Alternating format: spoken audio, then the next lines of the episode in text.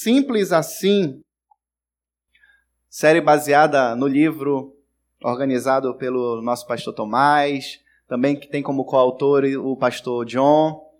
E hoje nós vamos falar do sexto mandamento. Nós estamos durante o mês de agosto e dezembro estudando os dez mandamentos. Então, no finalzinho de setembro, a gente finaliza essa série. Se você não acompanhou do começo, eu quero dizer que lá no YouTube nós temos todas as pregações desde o primeiro domingo. Tá? No YouTube é transmitido a pregação da Cachoeirinha, então você pode acompanhar lá do YouTube todas as pregações da série Simples Assim.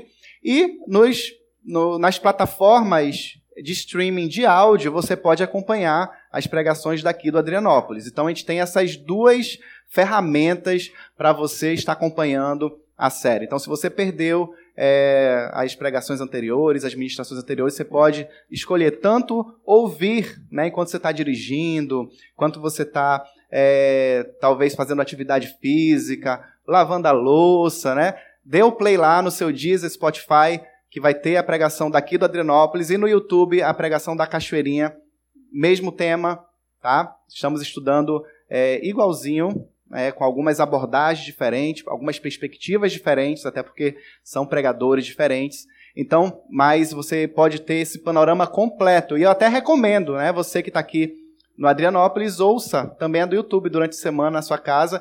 É a mesma recomendação que a gente faz para quem está lá na Cachoeirinha. Ouça a, as ministrações que estão nas plataformas de áudio e você tem uma visão assim panorâmica desse tema. Hoje nós vamos falar sobre o sexto mandamento, Tá? Êxodo 20, 13, se você puder abrir. Na realidade, não abra não. É não mate. É isso que diz. Êxodo 20, 13, ele é muito objetivo. Eu vou pedir para você abrir já já outra referência. Mas ele é, é uma passagem que Deus não deu grandes explicações. Ele não falou é, como, por exemplo, na última vez que eu preguei aqui no Adrianópolis, que a gente falou sobre guardar o sábado, foi um versículo, é um, é um mandamento que tem uma explicação, tem um contexto ali rodeando ele, né? O sexto mandamento não é não mate. Acabou, ponto. E Deus estava, na realidade, aqui querendo comunicar algumas coisas muito importantes para nós a respeito disso. Né? Enquanto ele estava ali detalhando quais seriam as bases morais e espirituais que ele queria para o seu povo, ele lá no sexto falou: não mate. E quando a gente observa as escrituras, é, a gente vê que ele foi implacável em relação a isso. Deus estava querendo dizer para o seu povo: olha, você não tem o direito de tirar a vida de ninguém. A gente vai entrar daqui a pouquinho em algumas nuances sobre esse não mate, né? mas quando a gente observa a narrativa bíblica, lá em Gênesis capítulo 1, a gente vê um Deus vivo, um Deus que estava ali dando vida.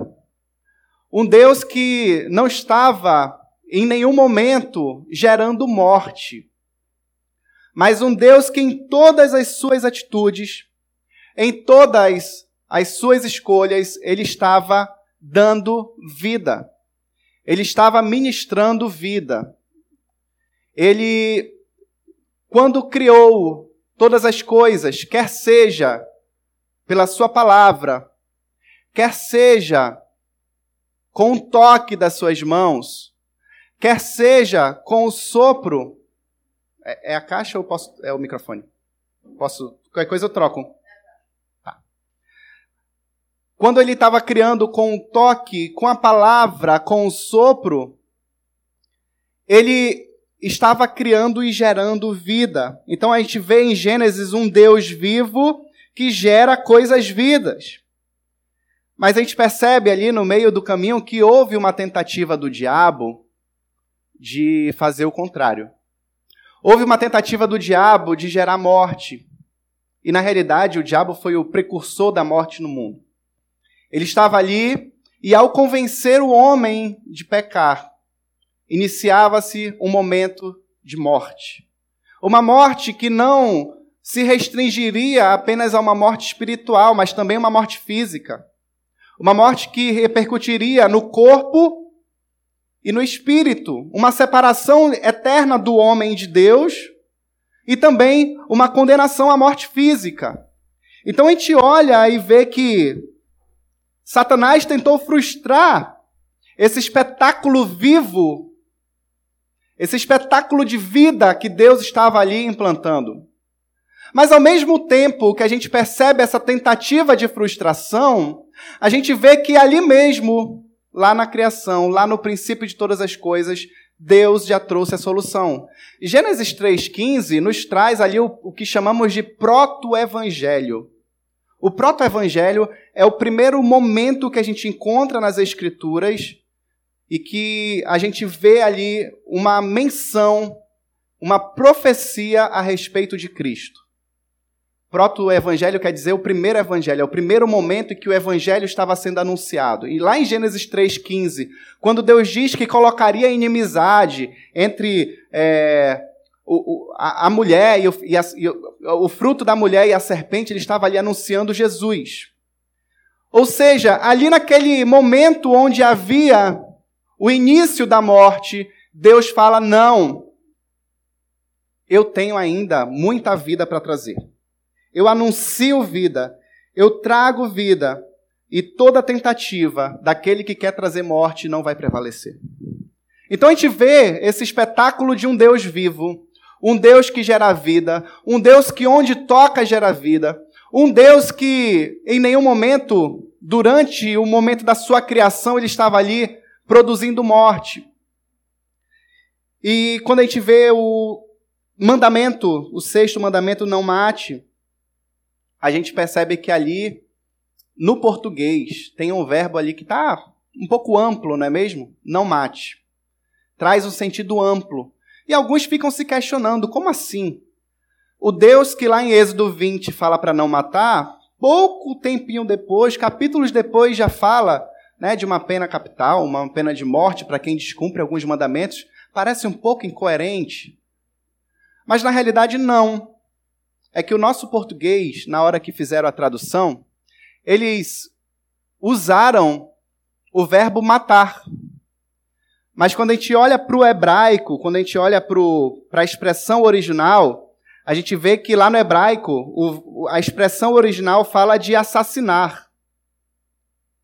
Ou seja, talvez deveríamos ler em vez de não mate, para não assassine. Eu estou fazendo só esse adendo porque é importante para tirar algumas interrogações, tá?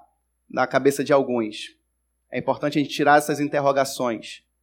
Então, lá a gente vê não assassino, ou seja, Deus está dizendo assim: olha, matar alguém maliciosamente, matar alguém com, com aquele desejo premeditado, matar alguém de maneira injusta, isso está proibido. No final a gente vê que Deus ele está dizendo, é, tem algumas exceções. Às vezes você está ali protegendo a sua vida, em um estado de legítima defesa da sua própria vida, você acaba mesmo não querendo matando alguém. Isso não está dentro do sexto mandamento. Você protegendo sua família e mesmo tentando de alguma maneira não chegar a esse estado, você mata alguém não está dentro desse sexto mandamento. Você, um policial, alguém das Forças Armadas, está lhe protegendo, você está exercendo o seu papel, usando o, o poder do Estado, fazendo para gerar segurança, e por acaso você tem que chegar no nível de morte. Não, não, não. Não, não está no sexto mandamento. Porque o sexto mandamento ele é claro: não assassinarás. Inclusive, na versão em inglês, ela é um pouquinho mais feliz por trazer um pouquinho mais de clareza. Fala, é, you shall not murder. Ele não fala you shall not kill. Né? Kill seria matar, qualquer morte. Mas ele fala de, de assassinato, não assassino. Então fica um pouquinho mais claro, tem essa coerência maior. Ou seja, isso significa que a luz da palavra, nem toda nem todo ato de matar é proibido aqui na lei.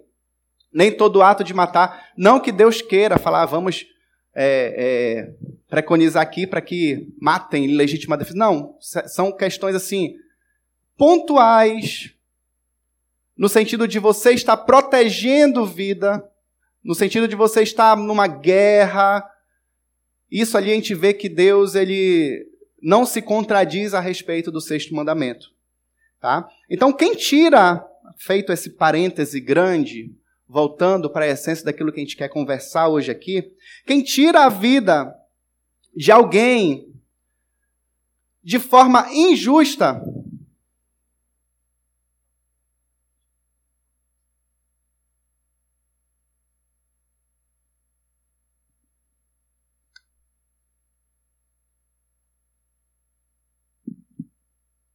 Quem tira quem tira a vida de alguém de forma injusta está na realidade fazendo ali o papel de Satanás. Está na realidade ali fazendo o papel do diabo, porque é papel dele inserir morte. Quem tira a vida de alguém de maneira injusta está agindo é, de modo inverso da maneira como Deus age. Porque, como eu falei agora há pouco, Deus age dando vida. Ele é um Deus vivo que dá vida e onde ele toca, ele traz vida. Já o adversário não. Onde ele toca, ele traz morte, traz dor, traz desassossego, traz doença, traz inquietação.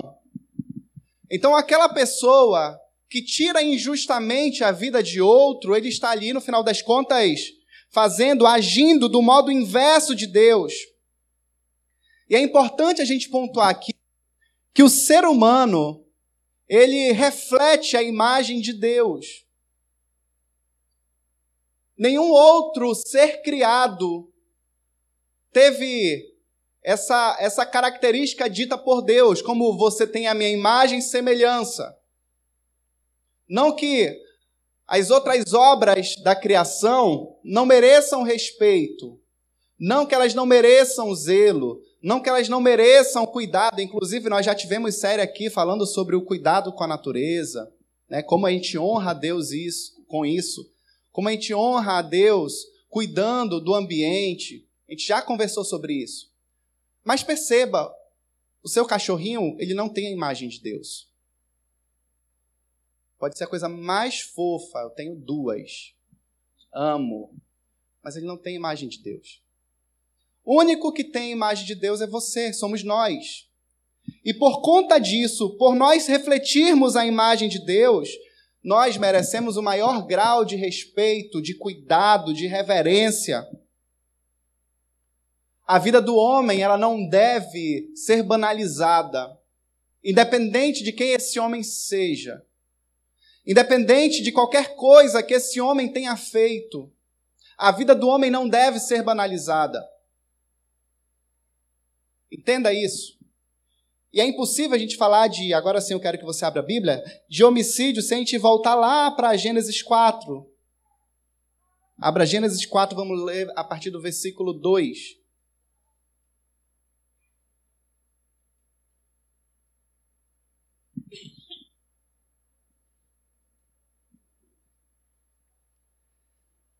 Aqui narra a história do primeiro homicídio que aconteceu entre irmãos. Aconteceu no seio familiar, no lugar onde deveria haver muito afeto, muito amor, muito cuidado, muito zelo, aconteceu ali uma triste, uma horrível, terrível situação. Todos acharam? Gênesis 4, 2 diz assim: Tempos depois, deu à luz o irmão de Caim e o chamou de Abel. Quando os meninos cresceram, Abel se tornou pastor de ovelha e Caim cultivava o solo. No tempo da colheita, Caim apresentou parte de sua produção como oferta ao Senhor. Abel, por sua vez, ofertou as melhores porções dos cordeiros dentre as primeiras crias do seu rebanho. O Senhor aceitou Abel e sua oferta, mas não aceitou Caim e sua oferta. Caim se enfureceu e ficou transtornado. Por que você está tão furioso? O Senhor perguntou a Caim. Por que está tão transtornado? Se você fizer o que é certo, será aceito. Mas se não o fizer, tome cuidado. O pecado está à porta, à sua espera, e deseja controlá-lo, mas é você quem deve dominá-lo. Caim sugeriu a seu irmão: Vamos ao campo. E enquanto estavam lá, Caim atacou seu irmão Abel e o matou. Então o Senhor perguntou a Caim: Onde está seu irmão? Onde está Abel? Não sei, respondeu Caim. Por acaso sou responsável por meu irmão? Então Deus disse: O que você fez? Ouça, o sangue de seu irmão clama a mim da terra. O nome Abel, por si só, já significa fôlego, vapor. Ele já meio que estava dizendo é, essa fragilidade da vida de Abel, é, talvez essa, essa, esse fator efêmero de vida que ele teria. Então o nome dele já aponta isso. E a gente olha aqui nessa narrativa bíblica, a gente vê que é, Abel ofereceu uma oferta que foi aceita por Deus, mas entenda, Deus não aceitou a oferta de Caim porque era um cereal. Tem gente que pensa assim: ah, não, Deus aceitou a oferta de Caim ou de Abel porque era cordeiro, era carne, valia mais, e Abel é, ofereceu cereal. Não. Caim poderia ter oferecido ouro. E muito possivelmente Deus não receberia a oferta dele. Sabe por quê? Porque aquilo que estava levando Deus a avaliar não era a ação propriamente dita, e quando a gente começa a ler aqui, do versículo 3 em diante, a gente percebe que esse homem estava com o coração desviado de Deus. A maneira como ele responde a Deus, a maneira como ele se nega a ouvir a Deus, a maneira como ele faz corpo mole e, e se tira ali da reta para falar: eu tenho nada a ver com isso. Eu, eu, por acaso, tenho responsabilidade sobre o meu irmão. Então a gente vê que Caim ofereceu ali para Deus uma oferta simbólica. Caim ofereceu para Deus um presente simbólico, enquanto Abel ele ofereceu para Deus os melhores animais que ele tinha, que ele tinha. Que nós lemos que ele ofereceu ali das primeiras crias. E ele pegou ainda das melhores partes, ou seja, o melhor corte, é como se ele pegasse ali o filé mignon do boi e falasse: Isso aqui é para Deus. Não sei se tem parte até mais nobre cara que isso, deve ter. Mas Abel escolheu ali a melhor parte, ele escolheu ali os melhores animais. E ele quis fazer essa oferta ao Senhor. Agora entenda: era uma competição? Não. Deus ia falou assim: olha, me ofereça uma oferta, quem chegar primeiro ganha. Falou isso? Não. Deus falou: quem me oferecer o melhor, eu vou aceitar. Falou isso? Não. Deus em nenhum momento tinha colocado aquela oferta ali como algo que um poderia ganhar e outro não. Que um poderia é, ser aceito e outro não. Ambos poderiam ser aceitos por Deus. Ambos poderiam encontrar graça aos olhos de Deus. Mas Deus estava avaliando o coração deles. E quando ele viu a oferta de Abel, Deus aceitou tanto Abel como sua oferta. Quando ele viu a oferta de Caim, Deus não aceitou Caim nem sua oferta. Caim ficou furioso. A gente vê na palavra que Caim, que, que Caim ele ficou ali transtornado, porque o coração dele estava desviado do Criador. Porque ele estava voltado para si. Ele estava voltado para as suas necessidades. Ele estava voltado para as suas necessidades emocionais. E o que estava em jogo ali para Caim não era nem ser aceito por Deus. Era não ser inferior ao seu irmão. E quando ele percebeu que ele estava sendo inferior ao seu irmão, parece que o negócio não prestou para Caim. E perceba, quem negou a oferta foi quem? Foi Abel ou foi Deus que negou a oferta de Caim? Foi Deus. Quem pagou o pato? Foi Deus ou foi Abel? Foi Abel. Perceba, o que, que Abel fez de tão ruim assim? Nada. Abel simplesmente estava ali com seu coração totalmente inteiro, Abel estava ali simplesmente com seu coração totalmente devoto ao Senhor, entendeu aquilo que estava acontecendo, escolheu a melhor parte, escolheu os melhores animais e falou: Isso aqui é uma oferta que eu quero entregar a Deus. E no final das contas, isso estava refletindo o coração de Abel. Porque sim, nossas atitudes refletem o nosso coração. Tem gente que desconsidera isso. Tem gente que dá fala assim: ah, não, olha, eu sirvo a um Deus que ele olha o coração, ele não olha tal coisa. E aí, o coração, como é que, como é que esse coração vai repercutir na sua vida? O que, que ele vai gerar em você? Quer dizer que você pode fazer qualquer coisa, pode fazer o que quiser. Não, mas Deus sabe que a minha intenção. Calma lá. Deus ele olha o coração e esse coração precisa gerar fruto. Esse coração precisa gerar algo externo, algo visível. E é por isso que lá, lá na frente, lá no Novo Testamento, fala sobre aquela árvore que não dá fruto. Ou seja, não está dando fruto porque ali, ó, não tem, não não não está funcionando. Ela é cortada e lançada ao fogo. Então, quem negou a oferta não foi Abel, mas quem sofreu as consequências no final das contas foi Abel. E perceba que Deus, no versículo 6, ele fez uma intervenção. Ele interveio, chegou ali com Caim. Antes de Caim decidir matar o seu irmão, de tirar a vida do seu irmão, de assassinar o seu irmão de uma maneira totalmente injusta, por conta do seu coração adoecido e distante de Deus, Deus fez uma intervenção e falou: Ei, Caim, vem cá. Versículo 6.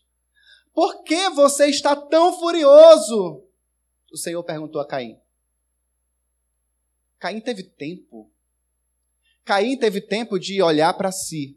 Caim teve tempo de olhar para o seu ódio, para o seu, pro seu rancor, para o seu sentimento talvez de inferioridade, ele teve tempo de olhar para isso e, e buscar se, se rever, mudar de atitude. Por que você está tão furioso e por que está tão transtornado? A intenção, no fim das contas, aparentemente não era ser aceito por Deus. Porque Deus falou no versículo 7: Se você fizer o que é certo, será aceito. Ou seja, Deus está falando, ei, Caim, por que tu está assim? Por que tu está furioso? Por que tu está transtornado? Faça o que é certo que eu te aceito. Faça o que é certo que eu aceito tua oferta. Caim quis fazer? Não. A intenção de Caim, a inveja de Caim, o ódio de Caim, aquilo que estava incomodando Caim, no final das contas, não era nem mesmo porque Deus não tinha aceito ele. E a gente vê no versículo 7: se você fizer o que é certo, será aceito. E ele continua: mas se não o fizer, tome cuidado. O pecado está à porta, à sua espera, e deseja controlá-lo, mas é você quem deve dominá-lo. Então Deus, além de fazer uma intervenção, de falar, ei Caim, eu te aceito. Tem chance para ti. Eu não aceitei essa tua oferta porque tem uma coisa errada, mas faz o que é certo. Faça aquilo que é direito. Faça de novo. Porque isso aqui não é uma competição. Eu não ia aceitar do teu irmão e o teu negar porque eu só aceito um. Não, faça direito que eu te aceito. E Deus dá orienta, mas se você não fizer, cuidado. Porque o pecado, Deus começa a orientar Deus começa a falar para Caim, a explicar algo que Deus já estava vendo a intenção do coração de Caim. O pecado, Caim, está à porta, à sua espera, e deseja controlá-lo, mas é você quem deve dominá-lo. Deus ele retrata o pecado como esse animal que está ali pronto na porta para invadir e tomar conta. Entenda, com pecado não tem neutralidade. Com qualquer um. Não apenas com o pecado que levou Caim a matar seu irmão. Não há neutralidade. Deus fala: ou o pecado te domina, ou você resiste à tentação de pecar e faz o que é certo. Você não pode ficar neutro esperando, porque ele vai te dominar. Se você escolher não fazer nada, se você escolher, ah, não, deixa passar o tempo. Ah, não, deixa acontecer X coisa e talvez eu mude a minha. Se você escolher cruzar os braços, o pecado vai te dominar e você vai perder. E era isso que Deus estava falando para Caim. Mas perceba o que, que Caim fez. Ele ouviu a Deus, mas não ouviu a Deus. Deus falou com Caim, mas Caim não quis dar atenção àquilo que Deus havia falado. E imediatamente, né? Versículo seguinte, ele, tá bom, Deus, obrigado. Caim vem e sugere a seu irmão: Ei, bora ali no campo? Deus me falou tal coisa, eu tô nem aí. O que eu tô aí é que tu foi aceito, que tu aparentemente é melhor que eu, que tu aparentemente tem um coração muito bom e que eu não vou ter, então tchau. Bora ali no campo? E Abel foi. E Abel foi e perdeu sua vida. Perceba a intenção, aquilo que estava ali no coração de Caim, a maneira como isso foi conduzido. E muitas vezes a gente acha que a sede do homicídio, por matar, por ferir alguém, está longe daquilo que é sagrado. Além de ter acontecido no seio familiar, aconteceu em um contexto de oferta. Aconteceu num contexto ali de algo sagrado diante de Deus. Muitas pessoas pensam, ah, não, só está ali naquele coração que está longe, naquele coração que não é temente, que está ali, que não tem nada a ver com Deus. Não, Caim estava ofertando a Deus. E é por isso que a gente ouve histórias ainda assim de pessoas com o coração endurecido que estão no meio e não estão nem aí.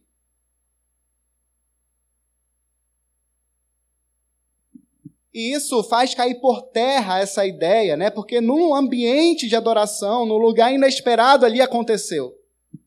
E Deus alerta para Caim, ei, e para nós, nem todos os seus desejos devem ser saciados.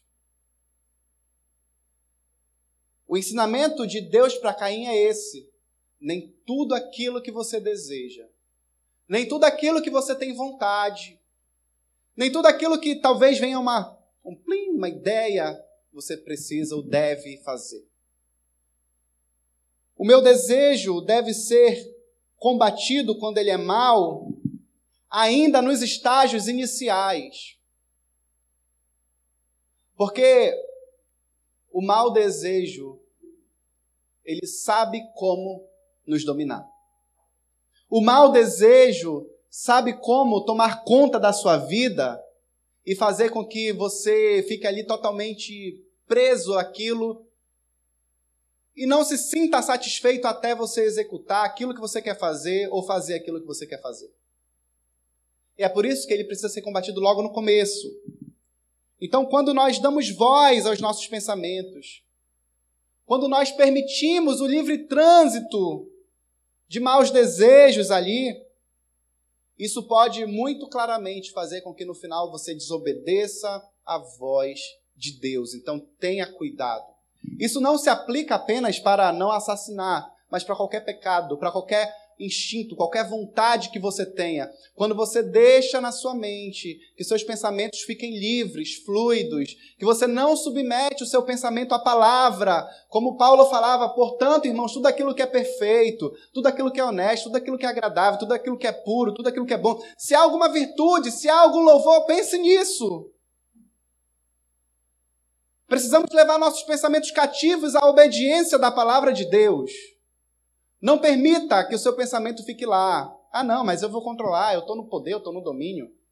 Tá tudo bem. É muito possível que, de alguma maneira, você desobedeça a Deus no final. Agora, se Caim tivesse tido aquele sentimento correto, quando ele foi é, negado ali a sua oferta por Deus, se Caim tivesse olhado para Abel e falado: Poxa, meu irmão, Poxa, ele é muito bom, né? Estou feliz por ele, porque mesmo que eu não consegui, ele conseguiu. O que, que ele fez de bom que eu possa aprender com ele? Eu vou me alegrar com a alegria dele e vou consertar o meu erro. Mas parece que é muito difícil se alegrar com a alegria dos outros. Parece que é muito difícil. Tá sobrando. Parece que é muito difícil se alegrar com quem se alegra. Parece que é muito difícil. Tem gente que tem facilidade de chorar com quem chora.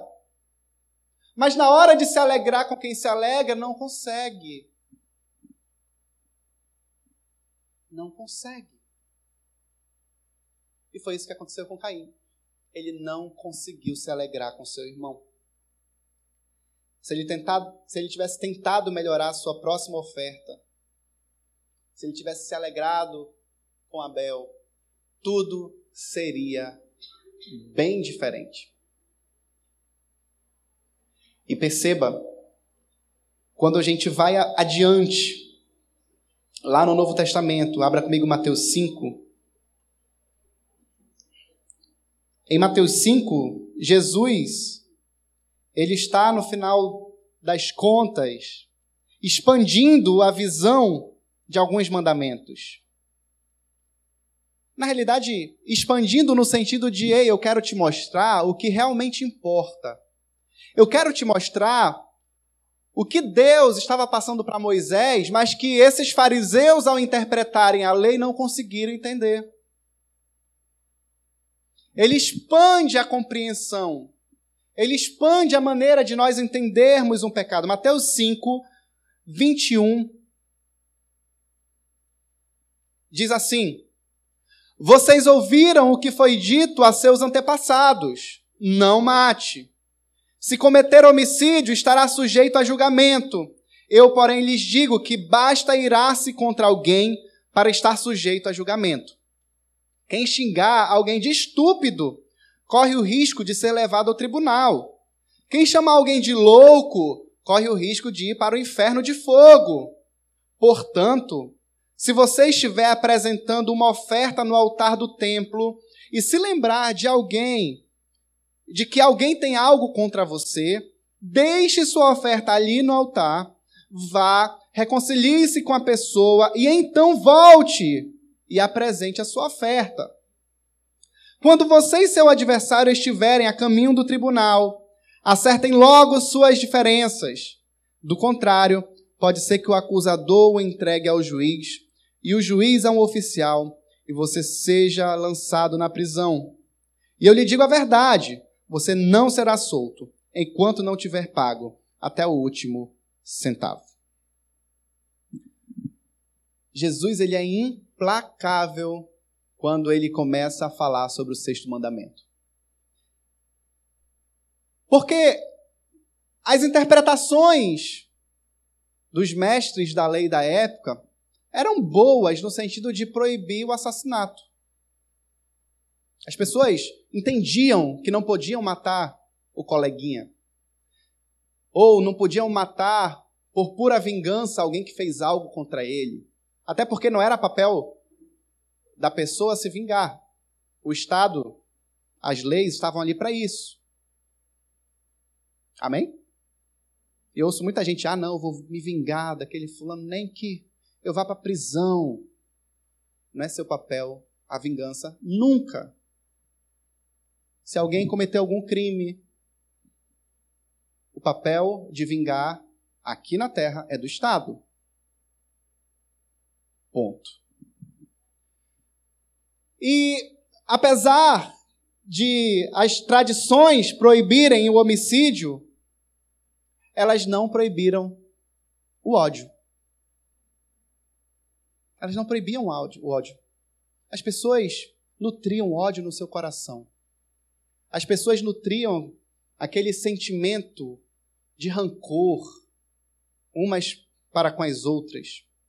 E a justiça de Deus, Jesus vem e fala assim: olha, a minha justiça, ela não se limita à externalização dos pecados.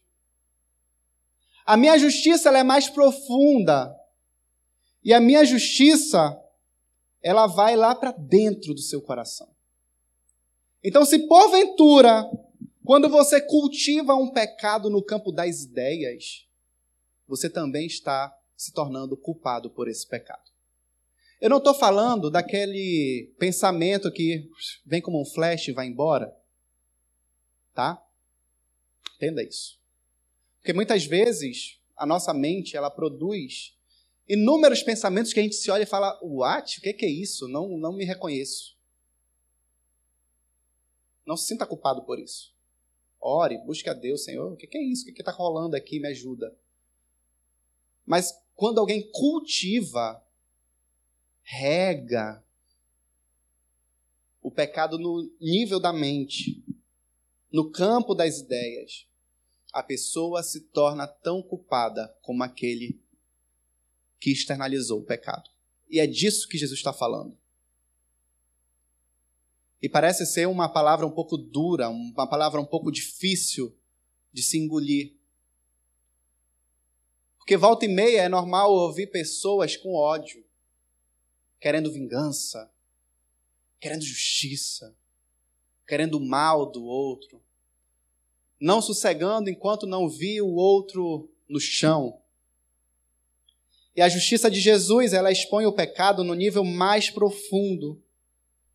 E ali ela revela a verdadeira intenção da lei mosaica.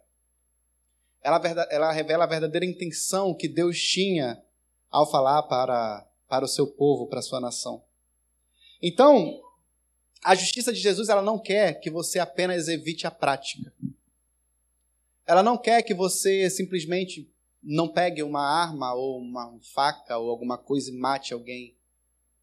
Ela também fala desse processo de cura do seu interior e de reconciliação.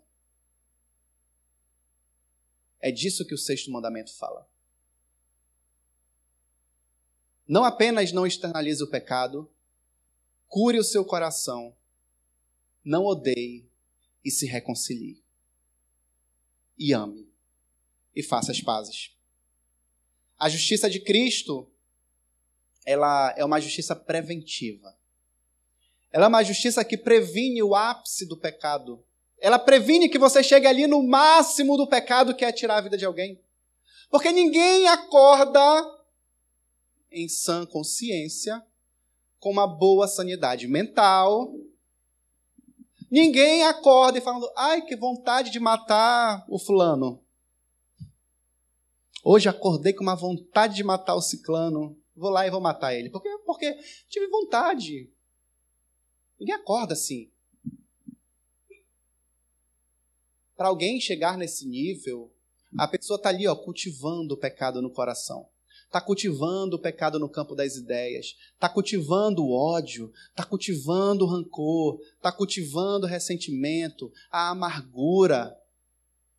E Jesus não tolera isso. Ele fala: olha, na minha justiça, se você estiver cultivando, você já é um homicida. Você já está pecando. Você já está quebrando o sexto mandamento. 1 João 3,15 diz assim: 1 João 3,15: Quem odeia seu irmão já é assassino. Ponto. Quem odeia seu irmão já está ali, no final das contas, quebrando o sexto mandamento. E vocês sabem que nenhum assassino tem dentro de si a vida eterna. É incompatível no seu coração haver ódio e Jesus. É incompatível no seu coração haver amargura e Jesus. É incompatível. Nenhum assassino tem dentro de si a vida eterna, porque quem tem a vida eterna tem vida dentro, não tem morte. Quem tem a vida eterna dentro de si tem perdão dentro, tem reconciliação, tem amor, eu sei que é difícil, mas não é de você, é dele. É o Espírito Santo que te capacita. É Ele que age dentro do seu coração e transforma o seu interior e tira toda a raiz de amargura, de ódio e faz com que você olhe para o seu próximo e fale: sim, eu o amo. Eu te perdoo, porque eu sei que eu sou um pecador tão miserável e Jesus me amou mesmo assim. Jesus escolheu me perdoar. Jesus escolheu me abraçar e hoje eu tenho vida. Eu não tenho morte. Ao odiar o meu irmão, eu me torno um infrator do sexto mandamento. Porque o ódio, ele mata a pessoa na terra do seu coração.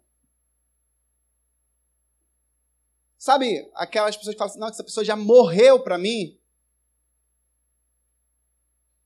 O ódio, ele mata a pessoa na terra do seu coração. E quem odeia seu irmão é um assassino. E é por isso que Jesus apela a esse mandamento e nos ensina que ele diz respeito não apenas a restringir as nossas mãos. Não restrinja apenas suas mãos, mas também restrinja o seu coração. Restrinja o ódio no seu coração. Faça diferente. E Deus, Ele não vai julgar você como um juiz terreno lhe julga. Porque o juiz terreno, ao lhe julgar, ele vai pegar várias possibilidades de provas ou não provas. No final, alguém que matou pode até sair inocentado. Tiver um bom advogado, o criminalista vai estar tá lá fazendo o papel dele, a pessoa vai ser inocentada. Mas Jesus ele não julga as suas mãos. Ele vai julgar a intenção ali do seu coração. Ele vai julgar o ódio, ele vai julgar o rancor, ele vai julgar aquilo que está ali dentro. E é a malícia privada, o ressentimento secreto, a inveja que é apreciada, que é cultivada, que tem espaço dentro de você, é aí que você vai ser olhado e talvez se não tivessem as restrições externas da lei e da justiça, o número de mortes seriam bem maiores. Nós estamos num país que mata mais de meio milhão de pessoas a cada 10 anos. É muita gente. É como se Boa Vista fosse dizimada em 10 anos. Acho que deve ter passado de meio milhão lá, não sei. Mas é muita gente. Com mortes violentas por N motivos. Mas todos eles, ou 99% deles, relacionados ao pecado no coração. Seja ele qual for. Mas a grandiosa graça de Deus, ela subjuga todos esses nossos sentimentos. Tudo isso que é contrário, tudo isso que é ruim, e ela implanta dentro do nosso coração algo mais profundo, que é o amor. Algo mais profundo, que é a misericórdia, que é a graça. E é por isso que o sexto mandamento, ele não é apenas algo proibitivo. Ele não é apenas algo que fale assim, não mate. Ponto. Tchau. Ele não tem apenas esse caráter proibitivo. Ele fala do seu coração, ele fala de você estar nutrindo o pecado dentro de você. Ele fala de reconciliação. Mas também ele nos guia positivamente. Ele nos guia para um caminho de preservação da vida, de promoção de vida, de proteção de vida. E é por isso que nós cristãos promovemos, protegemos e falamos sobre vida. Porque quando nós fazemos o contrário, nós estamos indo de encontro a quem Deus é. Estamos indo de encontro à natureza viva de Deus. E este mandamento ele fala em sua essência sobre o amor pela vida. Inclusive, entra várias formas de nós manifestarmos esse amor pela vida. Não apenas a minha vida, mas como também a vida do meu próximo, a vida do outro. Então, o cuidado que eu tenho comigo mesmo e com o meu próximo, ao preservar a vida dele, eu estou, no final das contas, agindo de maneira positiva a, a qual esse mandamento espera de nós. E é por isso que muitos pecam, porque quando ferem o próximo, muitas vezes essas feridas não são físicas. Muitas dessas feridas, elas são até subjetivas, difíceis de mensurar, difíceis de se chegar a uma conclusão. Quantos assassinos de sonhos, assassinos de reputação, assassinos de autoestima, assassinos de vida. Quando nós silenciamos o nosso próximo, nós estamos matando. Porque o que é matar que não silenciar o outro? Quando você tira a vida de alguém, você está silenciando aquela pessoa. Alguns conseguem eternizar os seus pensamentos em livros, hoje com a tecnologia fica mais fácil ainda. Mas aquela pessoa ela não consegue falar coisas novas. Ela não consegue trazer coisas novas, nenhuma novidade, porque ela foi silenciada. E quando alguém mata alguém, esse alguém é silenciado. E muitos silenciam o outro sem tirar a vida. Muitos silenciam o seu irmão ou o seu próximo sem tirar a vida. O primeiro homicídio, no final das contas, aconteceu quando Caim silenciou a voz de Deus. Foi ali que começou o homicídio. Foi ali que Abel morreu. Quando Deus chegou a Caim, ei, faça o que é certo e eu vou te aceitar. E Caim silenciou a voz de Deus, ali Abel morreu. Quando você silencia a voz de Deus na sua vida, muitos podem morrer. Sua família pode morrer. Uma pessoa amada pode morrer. Talvez alguém que você nem queira que seja silenciada pode ser silenciada. Muitos matam relacionamentos em troca de mais segundos para se satisfazer. Muitos silenciam o outro que muitas vezes estava querendo ser ouvido, ser falado, quando finge que esse outro nem existe. Por tantos sentimentos negativos no coração. E na pergunta 135 do Catecismo Maior de Westminster, Lá fala sobre os deveres do sexto, do sexto mandamento. Eu quero ler para vocês a resposta que esses teólogos lá de Westminster trouxeram sobre quais eram os deveres que o sexto mandamento estava trazendo implicitamente. E os teólogos disseram o seguinte: os deveres exigidos no sexto mandamento são todo empenho cuidadoso e todos os esforços legítimos para a preservação de nossa vida e a de outros, resistindo a todos os pensamentos e propósitos, subjugando todas as paixões e evitando todas as ocasiões, tentações e práticas que tendem a tirar injustamente a vida de alguém como outro dever, por meio de justa defesa dela contra a violência, por paciência em suportar a mão de Deus, o sossego mental, alegria de espírito.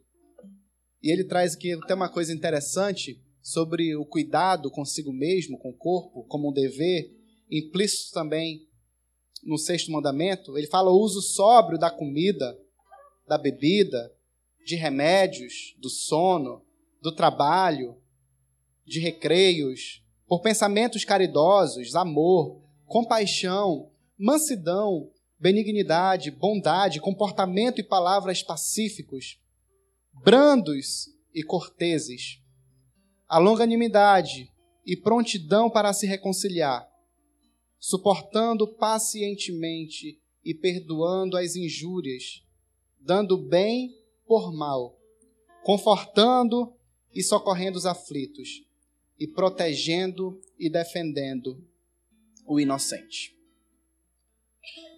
São alguns deveres que esses teólogos de mais de séculos, ao tentarem responder quais eram os deveres implicados ali no sexto mandamento. E quando a gente percebe a maneira como várias atitudes nossas, muitas vezes são totalmente contrárias disso, quantas atitudes de morte nós tomamos. Quantas atitudes que ferem, que ferem o próximo. Tantas pessoas que estão em uma situação até lastimável, triste, porque foram feridas com palavras, com ódio gratuito ou não gratuito.